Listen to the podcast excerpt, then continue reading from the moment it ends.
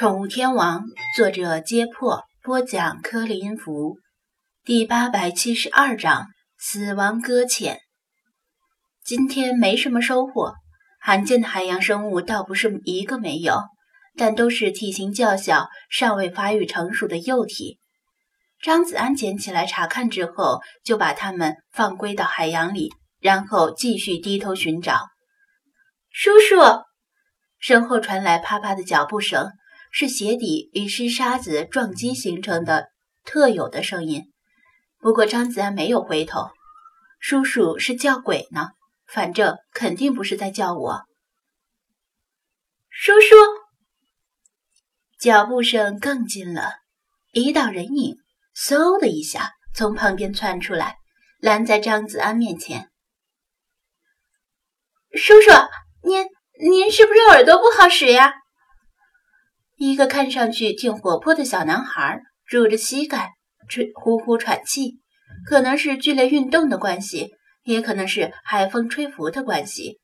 他的脸颊红得像火。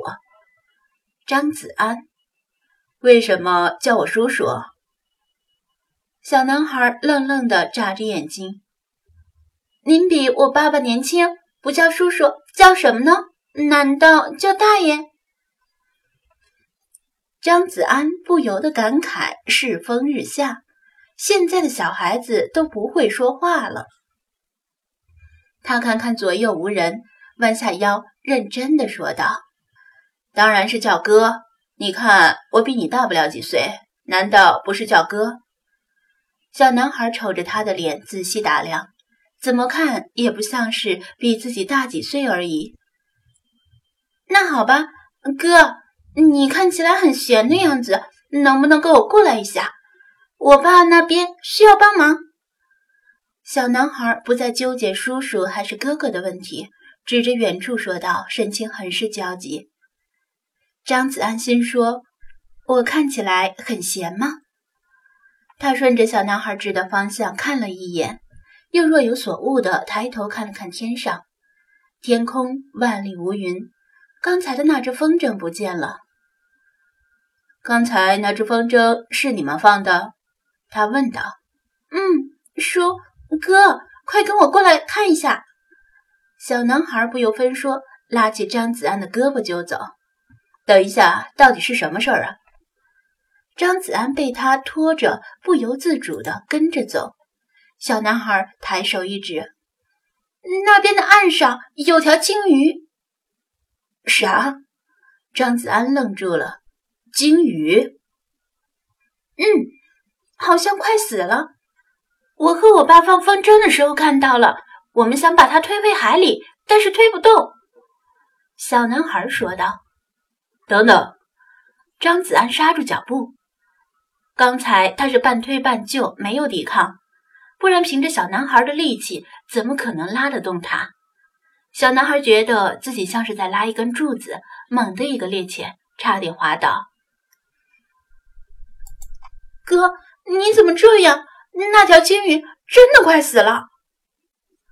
小男孩气得直跳脚，快哭了。张子安反手拉住他：“你傻呀？就算我过去有什么用？你真以为咱们三个是绿巨人，能推得动一条鲸鱼？等我先打个电话。”他先查了后台的电话，问到了本地的渔政部门的电话。然后给渔政部门打电话，向他们通报这里的位置，说有一条鲸鱼在这里搁浅了，请他们尽快派一艘拖船来。小男孩焦急地抓耳挠腮，不停地在旁边催促。等张子安打完电话，他依然没有跟着小男孩往前走，而是拉着小男孩来到他的车边，从车里取出几个空的塑料收纳箱，交叠在一起。拿这个干什么？难道你想等金鱼死了，割几块肉带回家，中午包金鱼肉馅的饺子？小男孩狐疑地问道。你的想象力太丰富了吧？张子安来不及解释，锁上车门说道：“先过去再说。”小男孩在前面领跑，张子安双手抱着塑料收纳箱跟在后面。不一会儿，他们顺着海岸线转过一道弯，一个庞大的流线型躯体出现在前方不远处，旁边还站着一个中年男人。爸，我回来了！小男孩扯着嗓子喊道：“附近我都跑遍了，只找到这个人。”小智，你怎么才回来？我还担心你跑丢了呢。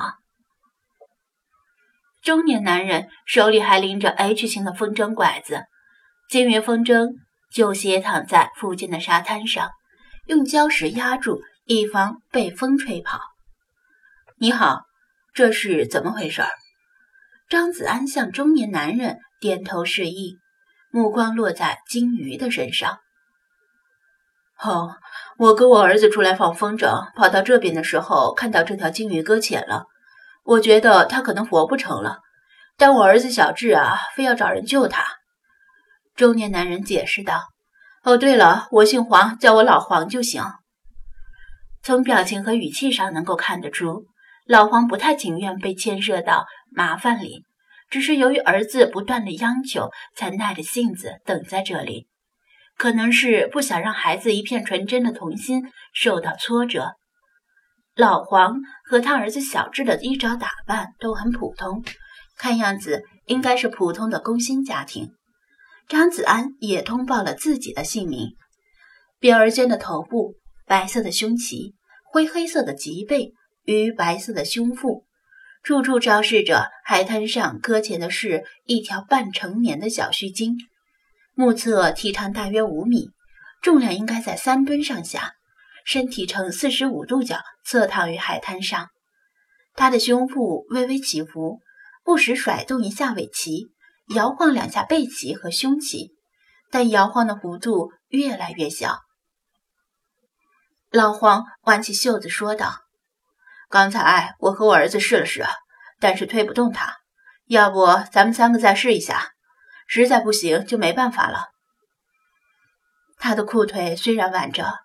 但已经湿到了膝盖附近，鞋和袜子脱掉了，放在海浪打不到的高处。不用试了，咱们肯定推不动。张子安摇头：“你不是有根棍子吗？咱们试着撬一下。”小智不死心地说道：“不是说有个支点就能撬动地球吗？撬动一条鲸鱼应该没问题吧？”张子安。我那根棍子啊是塑料的，连我自己都撬不动，更别说撬金鱼了。刚才过来的路上，我已经通报了本地渔政部门，他们可能一会儿就能赶到。最近市政府三令五申的要求保护本地海域的金鱼，他们应该不会坐视不理。张子安把情况向老黄简单的介绍。政府的工作人员如果要来，那咱们是不是就可以先撤了？你妈还在家做饭呢，等着咱们回去吃。老黄前半句是跟张子安说，后半句是跟儿子说，显然已经打了退堂鼓。还是稍微等一会儿吧。张子安挽留道：“咱们别太高估政府部门的反应速度。来，咱们每人拿个盆，轮流往金鱼身上浇水，防止它中暑。”